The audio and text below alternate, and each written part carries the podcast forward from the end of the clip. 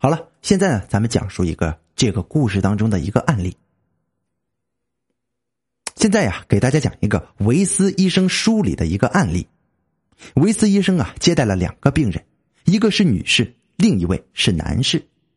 女士啊，在她催眠的状态下，回忆起前一世的父亲，和他是父女情深，相依为命。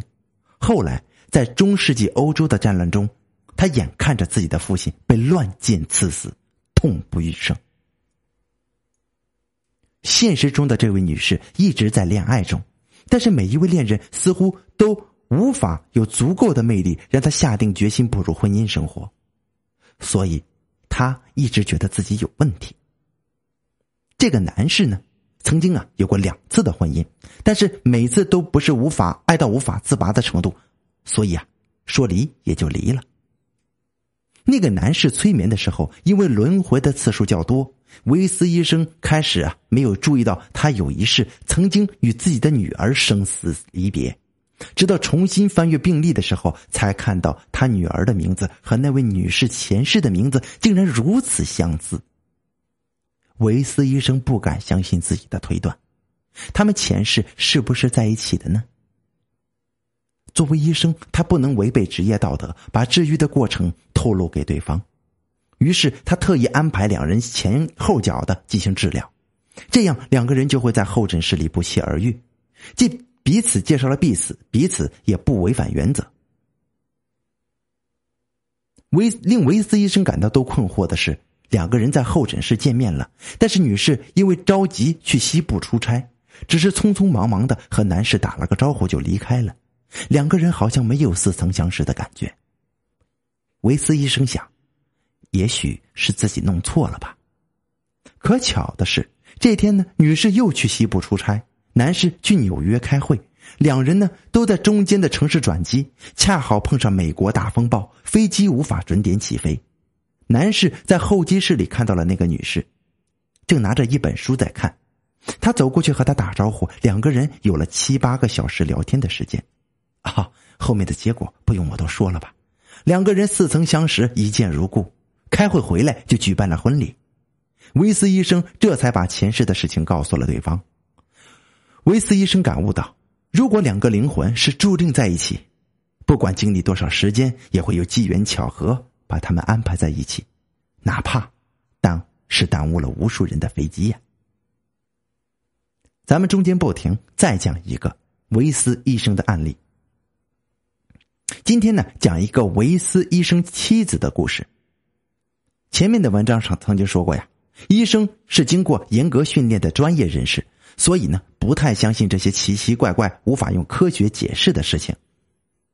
维斯医生之所以下了决心，用自己的前途为代价来写一本会让业内人士嘲笑甚至摒弃的所谓的畅销书，是因为啊，他给那个女护士前前后后进行了若干年的治疗，让他对自己深信不疑的信念产生了怀疑。一次洗澡的时候，他仿佛听到了一个声音对他讲：“写出来。”让更多的人来了解这些未知的事实，了解我们自以为了解的世界。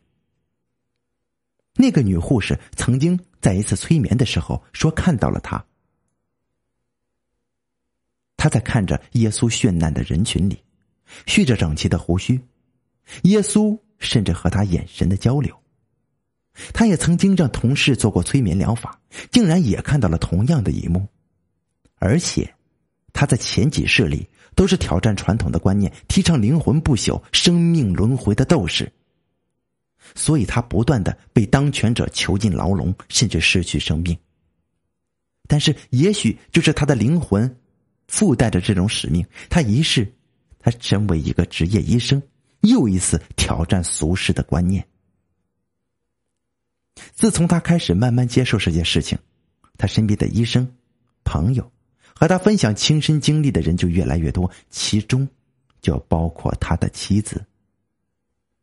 他以前是从来没有想过和他讲这样的事情的。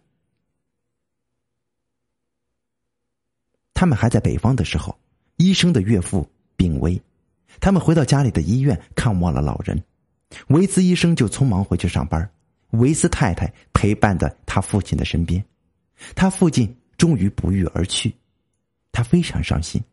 葬礼后，他陪母亲回到以前的家里。母亲很早就去休息了，他独自一个人坐在父亲的书房，想念他。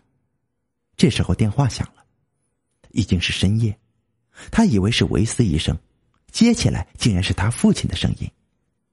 他说：“女儿啊，我一切都好，不要想念我。”他以为自己听错了，心里不知道是什么感觉，眼泪就流了下来。他冲出房门，到母亲的房间，发现母亲正在熟睡，电话竟然没有吵醒他。第二天早上，他犹豫着，不知道该怎么跟自己的母亲说。他母亲忽然对他笑笑说：“啊，你父亲昨天晚上来看我了。”因为他父母感情很好，两个人总会偷偷的在彼此手心里写字。他母亲说。你父亲昨天晚上在我手心里写字，告诉我他一切都好。维斯太太流着眼泪，把接到电话的事情告诉了他的母亲。这件奇怪的事情，她一直都没有告诉过她的丈夫，直到维斯先生决定写书后，她才会提起来。曾经看过一个心理医生的书，他也承认生命的轮回，并且说细胞是有记忆的。前世的创痛或者死亡的原因都会带到下一世来，所以很多人到了某个年龄就会有莫名的病痛，但是机体本身又找不出任何原因来。他给很多人催眠，前世被动物袭击、咬伤甚至致死，往往在病人清醒后，会发生在同一个位置有一个胎记。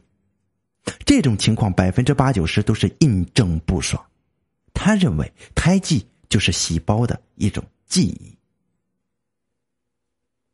好了，这就是我要为大家讲述的两小段啊，其中两小段的故事，希望大家能够喜欢。